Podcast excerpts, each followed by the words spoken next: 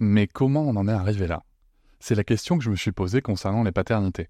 Pour y répondre, je vous propose de découvrir la BD Papa Sapiens, qui raconte l'histoire des pères à travers les âges avec humour et les chouettes dessins de Sévanie. Elle va paraître le 6 juin prochain. Vous pouvez la précommander dès maintenant et avoir un cadeau idéal pour la fête des pères. Alors rendez-vous dans votre librairie préférée ou dans les liens en description de l'épisode ou sur mes réseaux sociaux. Quelqu'un qui a dit que je peux pas jouer aux poupées et après j'ai pleuré. Bienvenue sur Papatriarcat, le podcast qui réfléchit à la parentalité au XXIe siècle pour l'affranchir du modèle patriarcal. Dans cet épisode, je reçois Isia. Isia a 22 ans. Elle a connu l'instruction en famille et elle a connu le collège et le lycée. Elle va donc nous raconter son parcours. Et nous allons aborder des sujets différents, tels que la vie en instruction famille, comment ça se passe quand ça s'arrête et qu'on veut reprendre les cours, l'importance des associations, que ce soit les associations d'instruction famille, mais aussi la vie associative dans les structures de l'éducation nationale, et nous allons aussi parler de confiance inconditionnelle. Je tenais aussi à vous fournir des témoignages qui sont sans complaisance et qui vraiment évoquent les difficultés et les réussites que l'on peut avoir lorsque l'on fait le choix du chemin de l'instruction en famille, avec eh bien, la possibilité aussi d'une rescolarisation.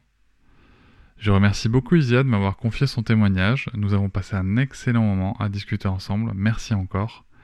Et je la laisse maintenant vous conter son histoire. Euh, mes parents, tous les deux, ont des parcours euh, vraiment dans les clous, dans les cases de l'éducation nationale, avec euh, mon père notamment, qui a été vraiment en, rupture scolaire assez rapidement. Je pense qu'il a battu des records de, présence en long terme au lycée, puisque je crois qu'il a refait deux secondes, deux premières, deux terminales, enfin bon voilà. donc avec des parcours un peu chaotiques au niveau du scolaire, mais sans, enfin voilà, dans, du classique au moment euh, de ma venue au monde. C'était, je pense, des petites graines qui ont été semées par-ci par-là. Ils étaient déjà dans des, dans des choix euh, qui, tendaient vers l'alternative euh, de vie, en tout cas. Et par le biais de rencontres, par le biais de livres, par le biais de, ressentis, assez rapidement, donc je crois que j'ai fait une année de crèche, mais assez rapidement, ça a été euh, une évidence que pour eux, en tout cas, l'école euh, dans sa forme euh, brute traditionnelle, ça leur convenait pas. Par la suite, on a eu la chance d'être voisins de, de, de, vraiment de l'appartement du dessous d'une autre. C'était une famille qui pratiquait l'instruction en famille.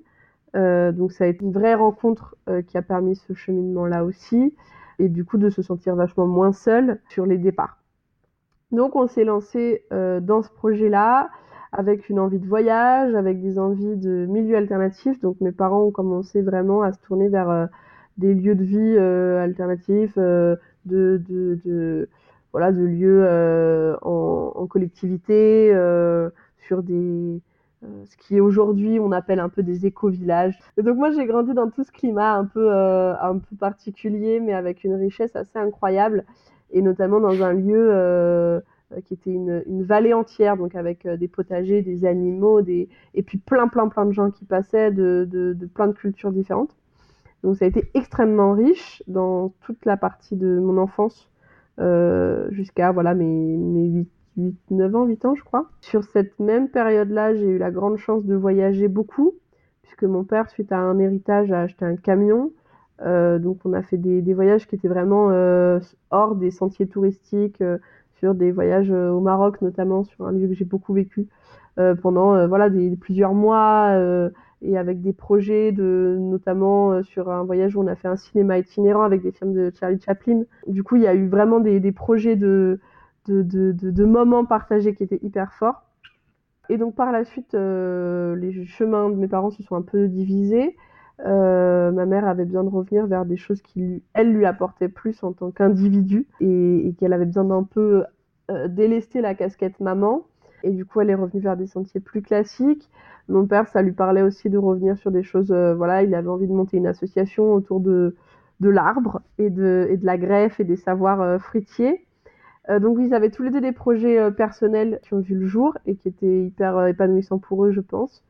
Mais du coup, on est revenu vers un schéma vachement plus classique d'un appartement en ville, avec deux parents qui ont des projets professionnels et du coup un éloignement moi de, de ceux que j'avais toujours connus finalement. Et ça a été très très difficile à vivre. Donc ça a été pour l'âge de mes 10 ans quelque chose comme ça.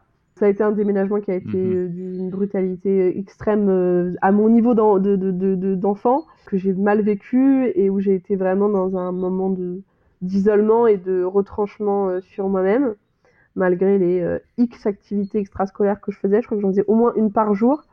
Donc voilà, à l'époque, j'ai fait du théâtre, du piano, du cirque, de la danse, du hip-hop, de l'escalade, de l'équitation. Enfin bon, ça, ça ne s'arrêtait plus. Mais, mais vraiment, c'était un moment qui était compliqué.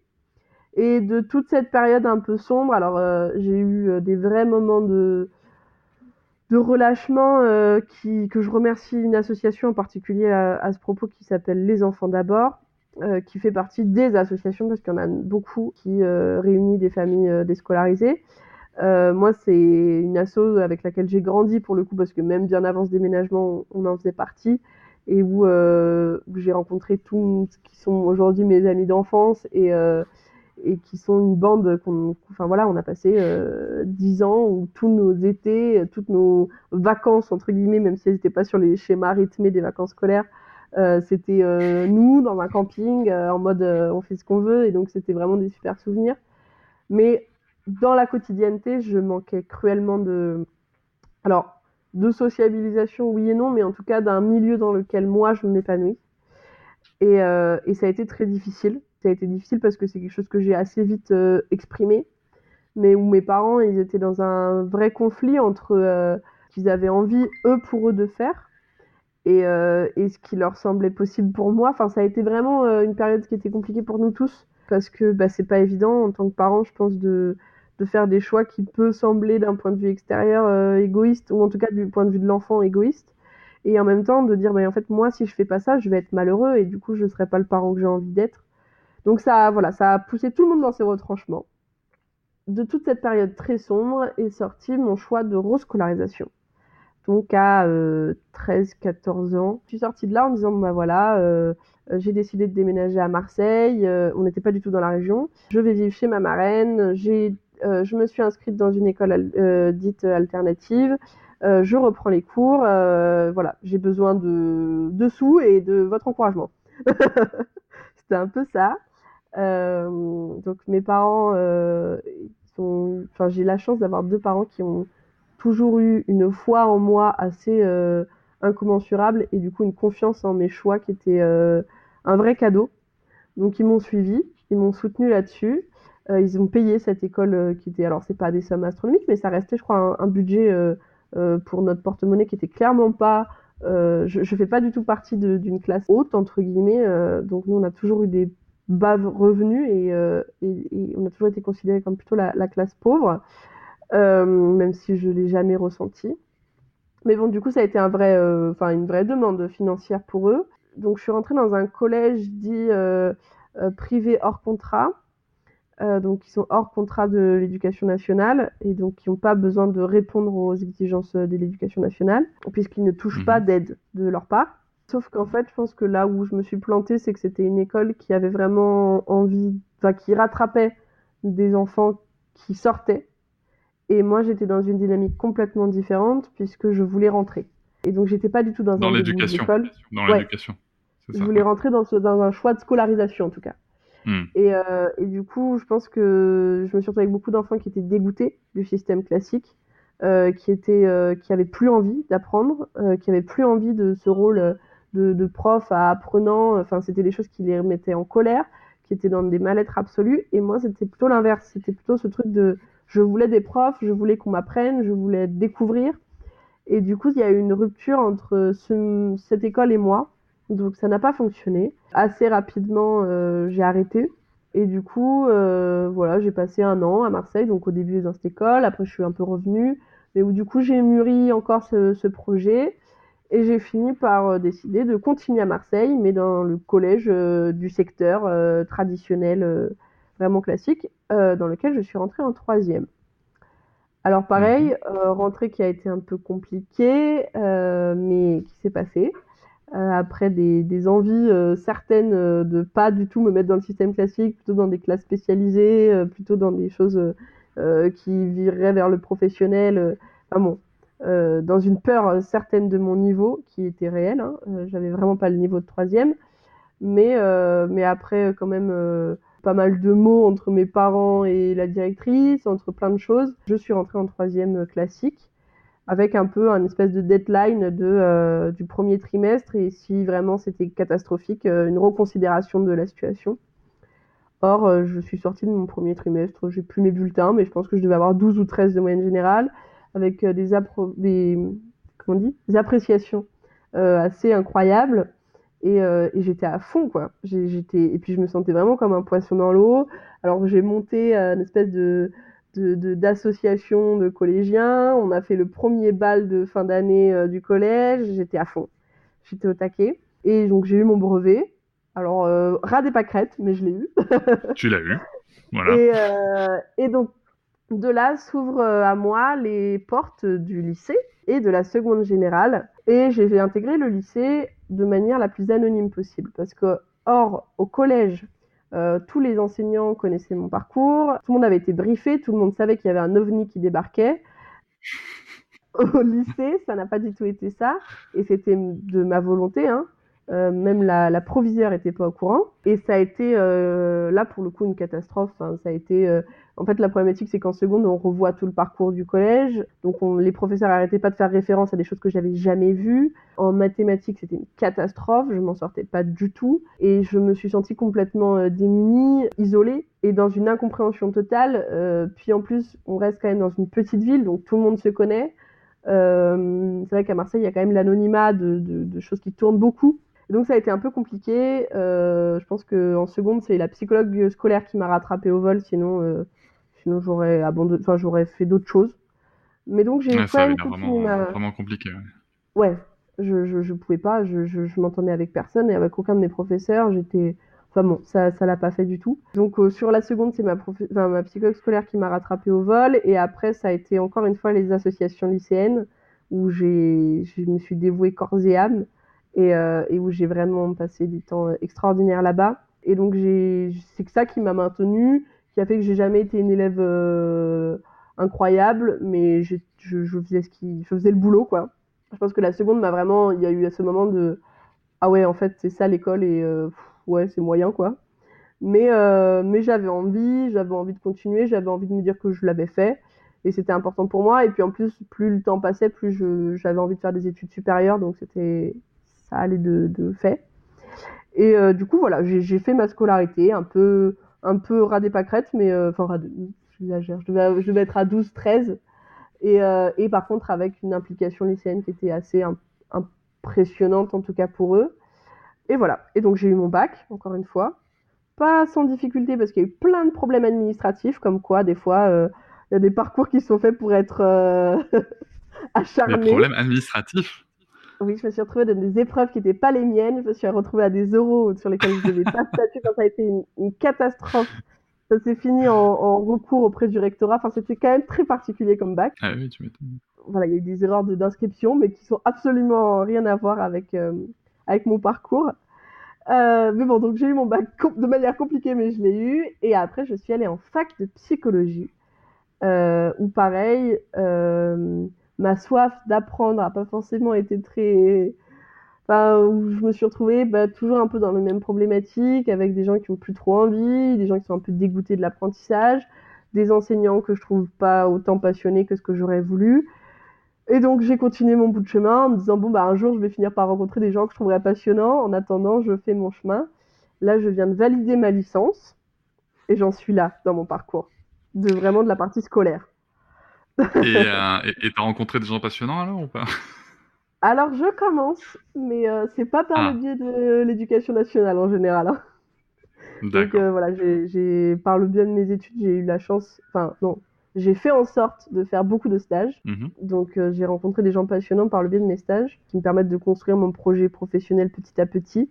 Mais c'est sûr que euh, j'ai été vraiment déçue de la faculté, je crois. C'était ouais. ça, voilà, je pense que j'avais vraiment plein de rêves que j'ai toujours et que je continue à avoir, mais qui, qui voilà, font qu'on est dans un Enfin, que, que, le milieu actuellement du, de l'éducation nationale, des études supérieures, est tellement complexe et tellement fatigant pour tout le monde que même la personne la plus passionnée du monde finit assez vite par être fatiguée. Ok, ouais, c'est une vision euh, super intéressante. Ça, ça m'interpelle vraiment hein, quand tu dis euh, que, que, toi, ce que tu cherchais et ce que tu cherches, ce sont des gens euh, euh passionnés, passionnants. J'ai l'impression qu'il y, a ce mot que, qu'on aura utilisé dans le premier épisode de la saison 2, qui est l'enthousiasme, qui me semble quand même être important dans, dans, ce que tu évoques dans ton parcours, parce que tu me dis hein, si, si, je suis dans l'erreur. Hein, toi, tu as un enthousiasme, et de ce que j'entends, t'as pas la même chose en face. Et cet enthousiasme, tu l'as, tu as pu le vivre, que ce soit au collège ou au lycée, à travers les associations.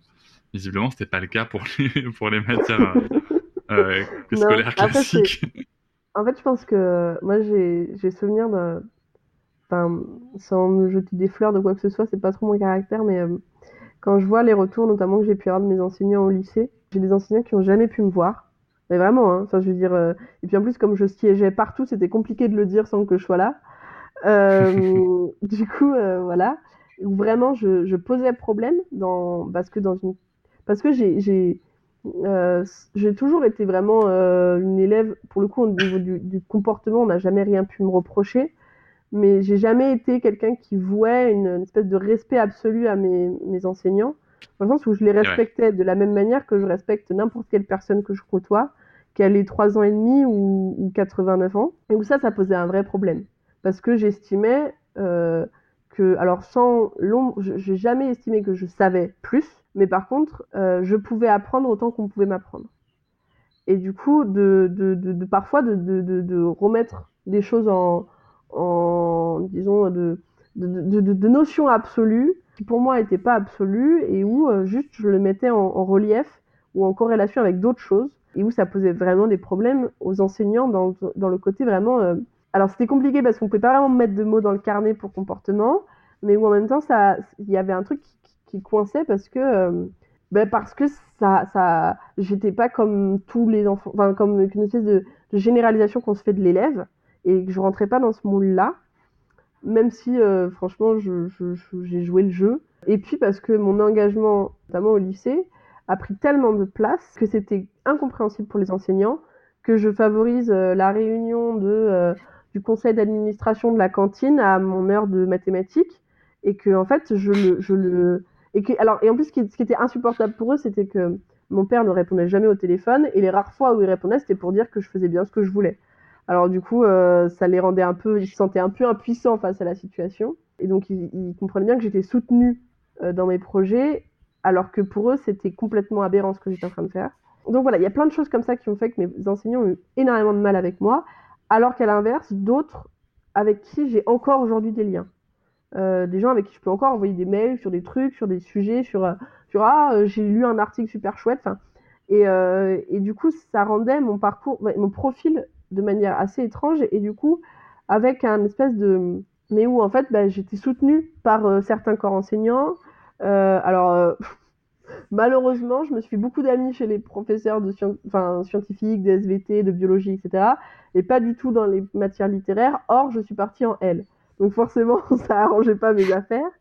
Mais en attendant en, voilà dans, dans, les différentes instances ou conseils où, où pouvait apparaître mon nom et eh ben il y avait euh, ma, la m'a assez vite adorée en fait. Je connaissais toute l'administration par cœur. Je connaissais tous les agents techniques de mon lycée. Et donc ça me rendait un peu cette espèce de position un peu intouchable et où j'assumais mes, choix que en fait j'étais hyper intéressée par les matières mais que j'allais pas me forcer en fait. Et que si je trouvais qu'il y avait quelque chose de plus important, eh ben j'allais aller vers la chose la plus importante. Et s'il y avait un, une réunion qui me semblait plus importante que ce cours-là, eh ben j'allais à la réunion qui me semblait plus importante. Et c'était ça qui était très compliqué au lycée je me souviens en terminale, je suis passée en conseil de discipline.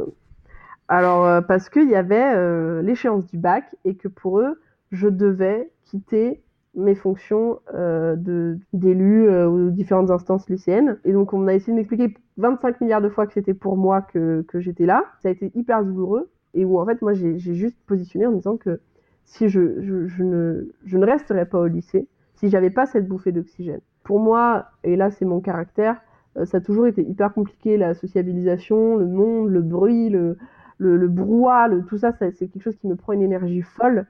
Et si j'avais pas ce, lieu, euh, mon petit bureau d'élu lycéenne où je faisais tous mes petits projets et tout ça, et si j'avais pas ce petit truc-là où je me sentais euh, euh bien à l'aise, confiante, euh, je voyais pas l'intérêt de continuer euh, le lycée. Et donc ça les a mis vraiment en difficulté. En attendant, euh, j'ai validé mon bac malgré les on dira-t-on. Et, euh, et alors, ce qui est le, le, petit, le petit pic de nez aujourd'hui, c'est que je suis devenue euh, conseiller municipal. Et donc, j'ai continué mon, ma petite, euh, mon petit bout de chemin dans, mes, dans les instances, mais à une autre échelle. Et, euh, et je ne serais jamais devenue conseillère municipale si euh, la mairie n'avait pas entendu parler de moi de par le lycée. Donc, par le lycée, bah oui, bien sûr. Le côté drôle de l'histoire, c'est que en fait, j'ai eu entre guillemets raison de me faire confiance là-dessus parce que c'était quelque chose qui me parlait c'est quelque chose qui me passionnait. Et, aujourd'hui, ça me permet d'être épanouie encore à une autre échelle et, et, et je regrette pas. Mais je pense que j'ai été un, un, ovni du bout, en, de l'arrivée au collège à mon baccalauréat, j'ai été un, un, ovni pour tout le monde. Alors, je pense, qu'il est évident, en effet, que euh, qu'un enfant, une enfant qui a qui a connu le parcours que tu as connu et qui tout à coup se retrouve dans une structure où il est attendu. Enfin je vais pas je vais pas dire par toute l'éducation nationale parce qu'il y a quand même des profs qui sont moi aussi j'ai souvenir de profs qui m'ont tellement fait avancer. Euh, mais où une certaine population euh, de d'éducation nationale euh, attend que tout simplement tu boives leurs paroles et en, étant capable de la recracher tout simplement sur du par cœur. Puis il y a une autre partie de l'éducation nationale qui, euh, qui, qui cherche à te faire réfléchir, qui cherche à te faire, qui aime bien justement quand tu vas remettre en question aussi, tu vois, leur, leur pas remettre en question, mais quand tu vas confronter leur euh, leur euh, leur point de vue, leur argumentaire, justement avec un, un regard différent. Jewelry isn't a gift you give just once. It's a way to remind your loved one of a beautiful moment every time they see it. Blue Nile can help you find the gift that says how you feel and says it beautifully with expert guidance and a wide assortment of jewelry of the highest quality at the best price. Go to BlueNile.com and experience the convenience of shopping Blue Nile, the original online jeweler since 1999. That's BlueNile.com to find the perfect jewelry gift for any occasion. BlueNile.com. Toi, t'es arrivé dans ces structures-là, finalement, avec un rapport de d'égalité entre entre les êtres, quoi, c'est ça? Peu importe l'âge, oui, la fonction. Que... Euh... Moi, j'avais, enfin, du coup, euh, et là, c'est au-delà de l'école à la maison, c'est que euh, enfin si, le fait d'avoir fait l'école à la maison, j'étais avec mes parents, ou en tout cas dans le milieu de mes parents tout le temps, et notamment dans des milieux de vie collectifs, où du coup j'ai côtoyé énormément de personnes, et j'étais bien sûr la, la, la, plus jeune, mais de, de, de 20 ans, j'ai envie de dire, de d'écart, euh, parce que voilà, moi j'étais une jeune fille qui avait, euh, de mes 4 à mes 10 ans, j'étais un espèce de petit bout d'enfant qui se baladait partout, qui euh, qui était devenu euh, responsable du poulailler euh, avec 50 poules, qui était devenu... Enfin voilà, j'avais mon histoire, mon truc, et où, et où en fait la question s'était même pas posée, en fait. J'étais là, je faisais mes trucs, et, et, et où j'avais toujours eu cette... Et, et, puis parce que pour mes parents, c'était une vraie philosophie de... Alors avec les travers que ça peut avoir aussi, mais où en tout cas on me considérait comme un individu euh, sans avoir une problématique d'âge, etc. Finalement, moi, quand je, regarde l'histoire de mes parents, il y a énormément de choses qu'ils ont mis en place, mais par instinct, par, euh, par écoute d'eux-mêmes et de leurs enfants, mais il n'y a jamais eu de littérature autour. Donc euh, la DME, je suis persuadée qu'ils l'ont fait, mais euh, sans jamais la lire. Euh, le portage, c'est pareil, mais sans jamais euh, savoir quelle marque d'écharpe était plus à même de porter leur bébé, parce qu'en fait, euh, juste mon père, il a toujours eu un espèce de lien avec son enfant, donc il voulait le, le porter tout le temps, et c'était vachement plus confortable de me mettre dans un tissu. Mais, euh, mais tout ça, voilà, c'est des. Et donc, c'est drôle de. C'est plein de choses qui, du coup, euh, aujourd'hui, petit à petit, sont de plus en plus démocratisées. Mais euh, où moi, à l'échelle de. Donc, il y a 22 ans avant, ça restait encore euh, hyper novateur. Et puis, il y avait surtout aucun témoignage autour de. Alors, de l'école à la maison, ça arrivait petit à petit, mais c'était quand même. Euh, c'était souvent d'autres pays que la France. Hein. Et euh, il y avait peu de, de figures d'enfants, de, euh, de, grands enfants euh, d'école à la maison. Et, et alors, et encore moins de toute la partie parentalité des VO et des machins et des tutti quanti, quoi. Mais, euh, mais ce qui est sûr, c'est que moi, quand je lis ces livres-là, euh, ça fait sens, ça fait sens avec ce que j'ai vécu. Et je sais que mes parents ont eu cette, cette envie d'accompagnement euh, bienveillant, mais je pense que tout parent est bienveillant, mais en tout cas, donc euh, voilà, tout ça pour dire que mes parents, ils ont vraiment été dans cette démarche-là, sans avoir lu quoi que ce soit, et du coup, avec plein d'erreurs. Et je pense que ça n'empêche pas, le fait de lire n'empêchera pas de faire des erreurs, mais en tout cas, vraiment à tatillon et, euh, et avec ce truc de, d'expérience. Et moi, euh, du coup, je bifurque sur un autre sujet, mais euh, l'école à la maison, c'est très vaste. Il y a plein de façons de faire l'école à la maison. Quand mes parents ont décidé de m'instruire à, à domicile, euh, il n'a jamais été question de faire euh, du, du unschooling pur, de l'apprentissage euh, autonome, etc. C'était pour eux, vous allez me faire des, des leçons, euh, des cours, etc. Parce que c'était ce qui semblait le plus logique euh, quand on a, quand encore une fois, on manque de, de, gens autour, de, contenu, de, littérature. Et, euh, et c'est par le biais de hurlements et de pleurs et de cris que qu'on est arrivé à, autre chose. Et, euh, et ça n'a fait, ça n'a que été des cheminements par l'expérience en fait. Euh, donc, en plus, je suis enfant unique, alors c'est moi qui récupérais toutes les expériences. Moi, je, je suis hyper reconnaissante par rapport à mes parents d'avoir suivi leur instinct, de pas justement euh, être resté dans les carcans de, de ce, que, ce qui semblait être euh, ce qu'il fallait faire à l'époque, sans justement avoir ces appuis de littérature et juste de dire bah voilà en fait nous on le sent mieux comme ça. Et là typiquement je faisais écho à des mais parce que euh, j'ai quand même une anecdote que j'aime raconter parce qu'elle est pour moi elle est, elle est vraiment elle, elle, est imagée par rapport à ce que à mon histoire. Je suis arrivée en apprentissage complètement autonome et en, et en, et en unschooling total à partir du moment où, euh, en gros, euh, mon père voulait m'apprendre les maths euh, et c'était la période d'apprentissage à compter, donc il fallait passer après le 10, donc du 10 à 20.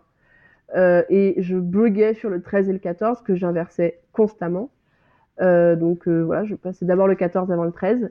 Ça a rendu fou mon père qui comprenait pas que je puisse bloquer là-dessus. Donc il répétait euh, 13-14, je lui disais 14-13 en le regardant, en étant persuadé de ce que je disais. Donc ça le rendait fou.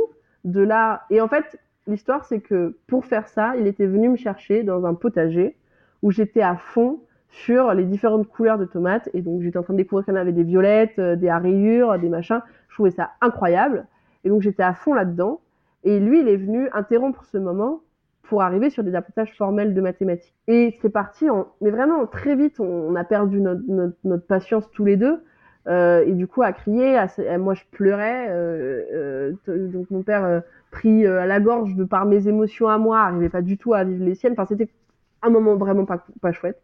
Et ça a été le déclic total pour mon père, pour de dire, mais en fait, moi c'est pas ça que j'ai envie de vivre.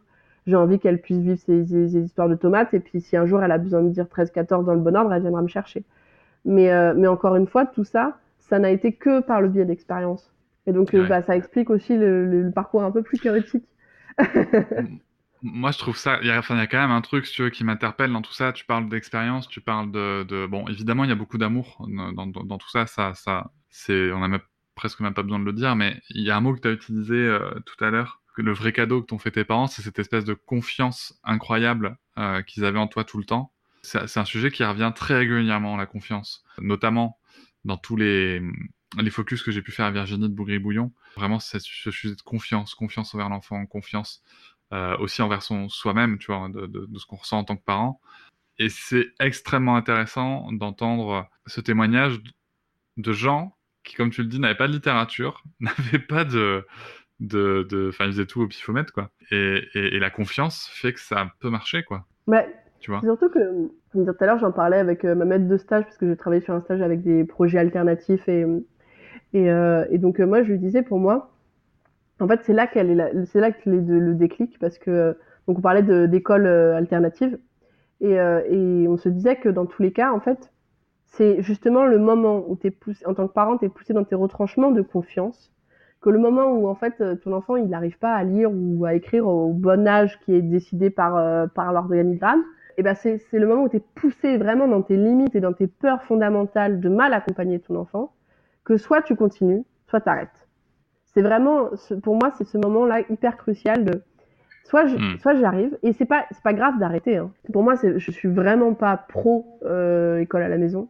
Je, je raconte mon histoire et, euh, et je sais même pas laquelle sera celle de mes enfants, donc euh, je, je, je cherche pas à dire ça c'est mieux que ça. Mais euh, je pense que vraiment c'est ce moment-là où soit tu te sens, t'arrives à dire je lâche, je lâche prise et je fais confiance à cet être qui est devant moi, euh, à cet être pour qui je me sens une euh, une volonté de faire en sorte que ça se passe bien et même où, je me sens responsable que pour lui ça se passe bien.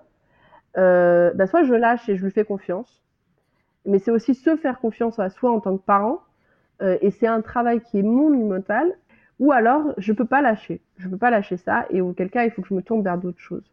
Et pour moi c'est vraiment, si on en parle autant, c'est parce que quand on voit les les nouveaux parents, les parents de, jeunes enfants ou d'enfants en bas âge, c'est vraiment cette question-là qui revient de dire, ben, euh, mais s'il sait pas lire à ce moment-là, si, euh, si en fait il fait que les jeux vidéo, si en fait il fait que machin, si, qui- qu'est-ce que je fais? Qu'est-ce que je fais? Et, et je me sens responsable de ce qui, de, l'adulte qui va devenir et de, et de la de, qu'il soit armé pour ce qu'il arrive. Et du coup, comment je me positionne moi par rapport à mes peurs qui sont euh, présentes et qui seront toujours présentes. Et pour moi, c'est vraiment, c'est clé en fait cette confiance-là parce que euh, sans ça, ça ne pourra jamais fonctionner. Et sans ça, ça ne fonctionne pas. Je veux dire, à ce jour, j'ai quand même très peu d'exemples de parents, voire pas en fait, de parents qui ont continué l'école à la maison sur du sur des âges, enfin maintenant qui sont ados ou adultes et qui euh, sont encore dans ce truc de il faut qu'ils sachent lire ou, à, ou, à- ou compter à cet âge-là quoi. Euh, après ça existe parce Ah qu'il oui. y a- il y a- il reste quand même la possibilité euh, à ce jour euh, de faire des cours tous les jours de manière vraiment académique mais chez soi. Je veux dire, il y a plein de familles qui le font. J'ai j'ai moins de liens avec elles parce qu'elles sont moins dans des cheminements qui sont proches des miens. Mais c'est aussi notre possibilité. Mais en attendant, sur toute, toute la partie vraiment euh, des scolarisations, euh, unschooling, apprentissage autonome euh, et tout ce, tout ce, tout ce, cette philosophie-là et cette pédagogie-là, c'est un moment, je pense que tous les parents que j'ai pu rencontrer, ils parlent de ce moment de déclic, en fait, de ce moment de lâcher prise. Et ce moment de confiance. C'est pour ça que pour, pour moi, le mot, il est, il est, au centre de, toute cette problématique-là. Enfin, de ce sujet-là. Ah, mais c'est clair que c'est la grande crainte. Et on y répond avec André dans, dans le premier épisode, où j'adore sa réponse. En fait, euh, où il explique, donc, euh, pour, pour, reprendre son propos, où il explique, euh, tiens, c'est marrant parce que quand je dis que j'étais en, que j'allais pas à l'école, on m'a toujours demandé à quel âge j'avais appris à compter, à, lire à écrire. On m'a jamais demandé comment j'avais appris à cuisiner, à jouer tel instrument. Et c'est vrai que je trouve que sa réflexion est super intéressante parce que dans une société où on doit, où, où en permanence les gens sont en train de compter, lire et écrire, enfin en permanence pratiquement si tu veux, en termes d'environnement, Mm, mm, mm. euh, comment est-ce qu'on pourrait ne pas apprendre? Tu vois? Oui, non, bien sûr. que, que t'apprennes pas à faire, la- à faire euh, j'en sais rien, que t'apprennes pas à faire le travail du bois parce que euh, autour de toi personne est menuisier, oui. Mais, mais que t'apprennes pas à lire, écrire et, et compter, c'est- en fait, dans nos sociétés, c'est pas possible. Tu vois, c'est, ça Oui, le truc. Et, sûr, euh. Après, et- euh, Et puis on a ces exemples aussi assez dingues de, de, de... là tu donnais ton exemple avec les tomates, euh, mais c'est ça, c'est faut juste laisser laisser quand l'enfant se concentre, quand l'enfant est en est en est en tâche. Euh, on a des exemples de de- d'enfants qui ont appris à lire en trois heures quoi. Oui, non, bien sûr. Non, mais qu'on a des exemples fulgurants, c'est une évidence. Mais, euh, mais en attendant, vois, moi, j'ai souvenir quand même, donc, euh, dans le cadre de, de, l'association dont je parlais tout à l'heure, Les Enfants d'abord. Euh, donc, euh, chaque année, il y a une grosse, grosse, euh, un gros rendez-vous annuel en été, la dernière semaine d'août. Sur, donc, à chaque fois, ça se déplace dans la France, mais donc sur une, un rendez-vous de toutes les familles dans un camping, etc. Donc, il y a énormément de monde. Et c'est aussi comme c'est sur les périodes, pour le coup, de vacances scolaires, c'est aussi le moment pour des gens qui ont juste envie de découvrir ce milieu, de venir. Et, euh, et c'est donc, euh, voilà, c'est un événement qui est important. Et je me souviens d'une réunion, euh, voilà, où, ça parlait justement de cette notion de confiance et d'une maman disant, voilà, moi, mon enfant, il a 16 ans. Et, et en fait, alors je sais plus si c'était la lecture ou l'écriture, c'était l'écriture. Il ne sait pas écrire.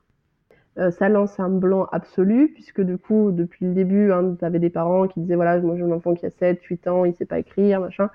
Et elle, elle, elle, donne son témoignage, elle dit, voilà, en fait, mon fils, il est passionné de jeux vidéo, il est bilingue alors que je parle pas du tout anglais, parce que euh, parce qu'en fait il a besoin de, de, de parler anglais pour euh, pour ses, ses live vidéo. Euh, il sait très bien lire parce qu'il a besoin de lire euh, pour ses jeux vidéo, mais en fait il n'a jamais eu besoin d'écrire, donc il n'a jamais appris à écrire. Et je pense que même moi, Ouais. à cette époque, donc je devais avoir à peu près l'âge de l'enfant en question, j'ai repensé à ma vie et je me suis dit mon Dieu, mais qu'est-ce que je ferais si je savais pas écrire? Euh, Parce que euh, moi à l'époque j'étais hyper euh, réseaux sociaux, je passais mon temps à écrire aux gens. J'avais un journal, enfin j'ai un journal de bord depuis mes, je pense 7-8 ans, donc j'ai toujours adoré écrire. Et donc j'étais en mode waouh, et même moi, de, avec mon parcours, de me dire ah non mais c'est pas possible, ça ça craint. Je, voilà, je me souviens de cette phrase de ma tête de me dire oh ça craint. Et en fait, juste euh, quand tu Ouais. remets les choses dans son contexte, tu te dis mais juste, euh, ben en fait, euh, ce- cette personne en question, elle n'a pas besoin d'écrire à ce jour. Elle est épanouie dans sa vie sans l'écriture. Par contre, c'est un fait avéré euh, que, euh, au vu de la capacité qu'il a appris à, à parler anglais dix fois plus rapidement que moi, qui suis toujours pas capable de dire une phrase, euh, et, ben, en fait, il, trouvera, il trouvera, euh, il, saura au moment où il en aura besoin. Je suis persuadée à ce jour qu'il, s'il a eu besoin, il sait écrire. Mais euh, c'est sûr que ça choque et que ça fait peur. Voilà, pour moi, c'est, c'est, j'utilise un exemple aussi euh, entre guillemets impressionnant, mais parce que, parce qu'en fait, pour moi, c'est, ce niveau-là de confiance-là, c'est de ce moment de dire, en fait, je me dois en tant que parent, si je veux continuer dans cette voie-là, d'enlever toutes mes attentes qu'on m'a mis sur mes épaules quand j'étais enfant, que, qui ont été sur les épaules de mes parents quand ils étaient enfants, et ainsi de suite, et que moi, je porte le sac à dos de ces attentes de mes grands-parents, parents et quanti que je vais déposer sur ceux de mon enfant, et qu'on se- on donne un espèce de fardeau absolument euh, indigeste et beaucoup trop lourd. Et, c'est ce moment de décider, en fait, je vais décider de- d'alléger mon sac à dos, mais c'est pas du tout facile, en fait. Et cette confiance-là, elle va au-delà de se dire, bon bah, il apprendra à lire le mois prochain. Non, en fait, cette confiance-là, elle va de dire, eh ben, il apprendra bien ce qu'il a envie au moment où il en a besoin. Mais c'est hyper compliqué. Et, et je, moi, je, je- je- honnêtement, je tire mon chapeau à mes parents et à tous les parents qui ont réussi à le faire, parce que je me sens, à ce jour, bien incapable de faire la même chose le jour où je serai maman. Donc, j'ai beaucoup d'admiration pour ce parcours-là. Non, mais c'est. Sûr que tu sais, euh, c'est là où il y a la limite. Euh, mais c'est marrant parce que là, tu vois, tu, as, des mots qui résonnent beaucoup en moi, même si je crois profondément en, en- au fait d'essayer de laisser euh, sortir ce qu'il y a dans un être au lieu d'essayer de mettre des choses dedans. C'est vrai qu'à un moment, socialement, dans, notre construction, il y a des choses où on se dit non mais quand même, là, là faut pas déconner quoi. Mais ouais, non, c'est super intéressant. J'ai une question qui, qui se pose. C'est une question que tu as dû tellement entendre, je pense. C'est mais alors la sociabilisation. Comment ça s'est passé? Je pense que j'étais dix fois plus sociable à l'époque de l'école à la maison qu'aujourd'hui. Euh, mais alors vraiment, hein, c'est flagrant. Du coup, non, au niveau de la sociabilité, moi j'ai vraiment eu mes parents déjà qui ont fait en sorte que j'ai un, un environnement euh, hyper riche à ce, à ce niveau-là. Et alors, ce qui est drôle, c'est que souvent quand on parle de sociabilité, on parle de- d'enfant à enfant, donc de, de, copains du même âge. Euh, or, pour moi, la, sociabilité est beaucoup plus vaste que ça. Euh, la sociabilité, elle en va de, du matin d'aller à la boulangerie, euh, au marché du samedi, et enfin moi c'était c'était que des environnements qui étaient qui étaient qui amenaient à une sociabilité et qui étaient hyper enrichissants pour moi. Je me souviens d'une époque où je me suis passionnée pour les, les billes de verre là et que je- j'en distribuais à tous les gens que j'avais envie. Alors ça pouvait être euh, euh, le, le poteau du, du, bar du village euh, à la marchande de fruits et légumes et du coup je leur donnais des billes comme si je leur donnais le trésor le plus précieux absolu. Donc tout ça c'est des moments de sociabilité qui sont hyper importants pour moi et que j'avais beaucoup plus puisque je faisais les courses avec mes parents, etc. Après il y a eu donc l'association dans, laquelle je parlais où j'ai vraiment eu des, amitiés très fortes de, de, avec des enfants de mon âge et euh, du coup adolescents les premiers amours, les premiers machins, enfin bon voilà, vraiment une espèce de colonie de vacances euh, sur 10 ans quoi. Et puis après, moi, j'ai des amitiés qui sont hyper importantes pour moi aujourd'hui, mais qui sont des adultes et qui du coup on a toujours eu 20 ans d'écart quoi. Et, hmm. et, qui pourtant sont des gens qui ont beaucoup d'importance pour moi. Euh, c'est voilà c'est des des amis euh, importants. Donc euh, voilà il y, y a, ça et puis et puis parce que les j'ai pas cherché enfin j'avais pas ce critère d'âge en fait dans ma sociabilité le critère d'âge j'y rentrais pas en considération et j'ai souvenir d'une situation avec ma, ma, maman. On venait soutenir une famille qui était en difficulté par rapport à ce choix-là. Et donc, il y avait 5-6 familles qui étaient venues avec des banderoles et, et des flyers pour expliquer l'IEF. Et donc, dans ces familles, il y avait un enfant exactement du même âge que moi. Il faut savoir que je fais quand même partie d'une génération où, où, on était quand même relativement une minorité par rapport à aujourd'hui. Et donc, euh, sur la ville de Montpellier, typiquement, euh, il y avait énormément de mhm. très jeunes, de bébés, euh, de... et très peu de grands. Donc, moi, à l'époque, j'avais une dizaine d'années, donc il y avait très peu d'enfants de 10 ans sur des régions. Or, aujourd'hui, je trouve quand même que à ce niveau-là, c'est beaucoup plus facile de trouver des familles du même âge à proximité parce qu'il y a quand même beaucoup plus de familles qui, se, qui, se, qui le font. mais bon, du coup, à l'époque, il y avait un enfant de 10 ans et c'était tellement exceptionnel que ma mère est partie bille en tête que nous devenions, devions devenir les meilleurs amis du monde.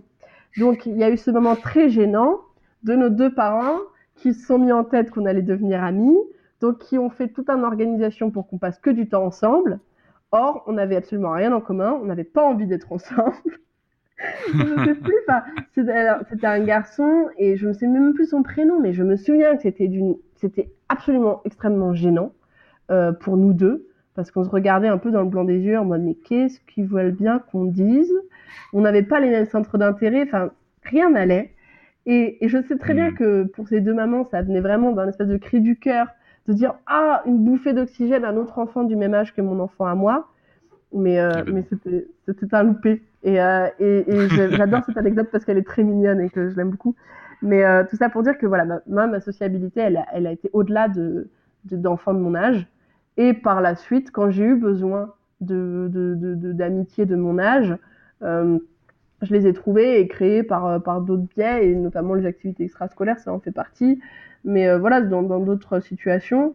Et c'est drôle parce que je pense que maintenant, à ce jour, des fois, je, regrette un peu ce côté euh, bande de toujours, avec qui on a fait l'école primaire, le collège, le lycée, le machin, et, et que du coup, quand je compare à, d'autres gens que je côtoie au quotidien, je me dis, bah, voilà, moi, j'ai pas une espèce de bande euh, pour qui aller en soirée ou faire la fête ou machin, mais de manière vraiment très, très honnête avec moi-même, c'est aussi parce que je l'ai jamais cherché que j'ai toujours eu ce côté un peu euh, dans ma bulle et dans un truc euh, enfin que j'ai jamais euh, fait en sorte d'avoir des liens d'amitié hyper forts avec plein de gens autour de moi.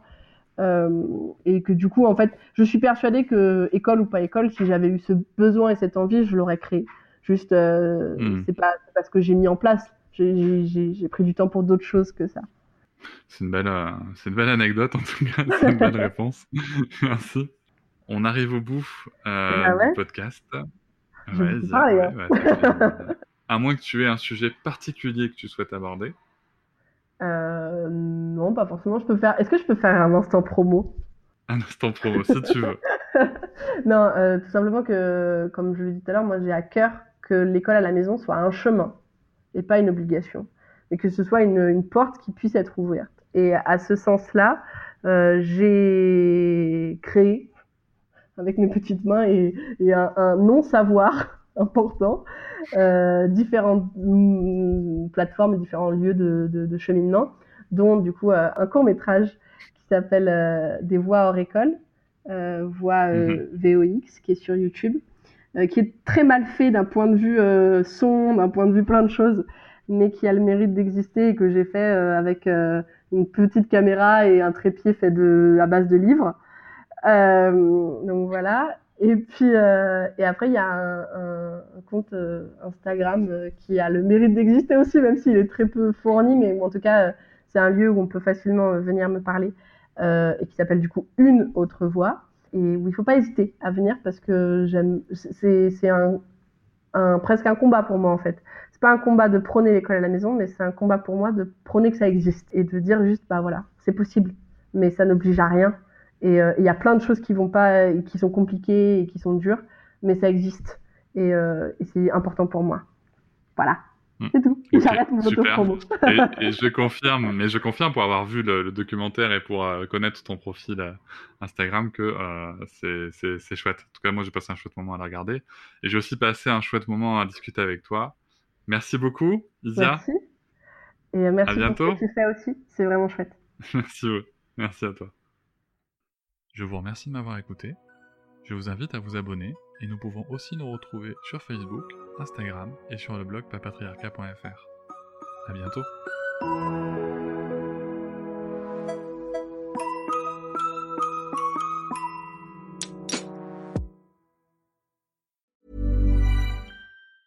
Planning for your next trip? Elevate your travel style with Quince. Quince has all the jet setting essentials you'll want for your next getaway, like European linen, premium luggage options, buttery soft Italian leather bags, and so much more. And is all priced at 50 to 80% less than similar brands. Plus, Quince only works with factories that use safe and ethical manufacturing practices. Pack your bags with high-quality essentials you'll be wearing for vacations to come with Quince. Go to quince.com slash pack for free shipping and 365-day returns. Hop, c'est encore moins. Si tu veux soutenir le podcast, tu peux aussi t'abonner à Papatriarca Plus et découvrir chaque semaine un épisode bonus en plus des 60 déjà disponibles.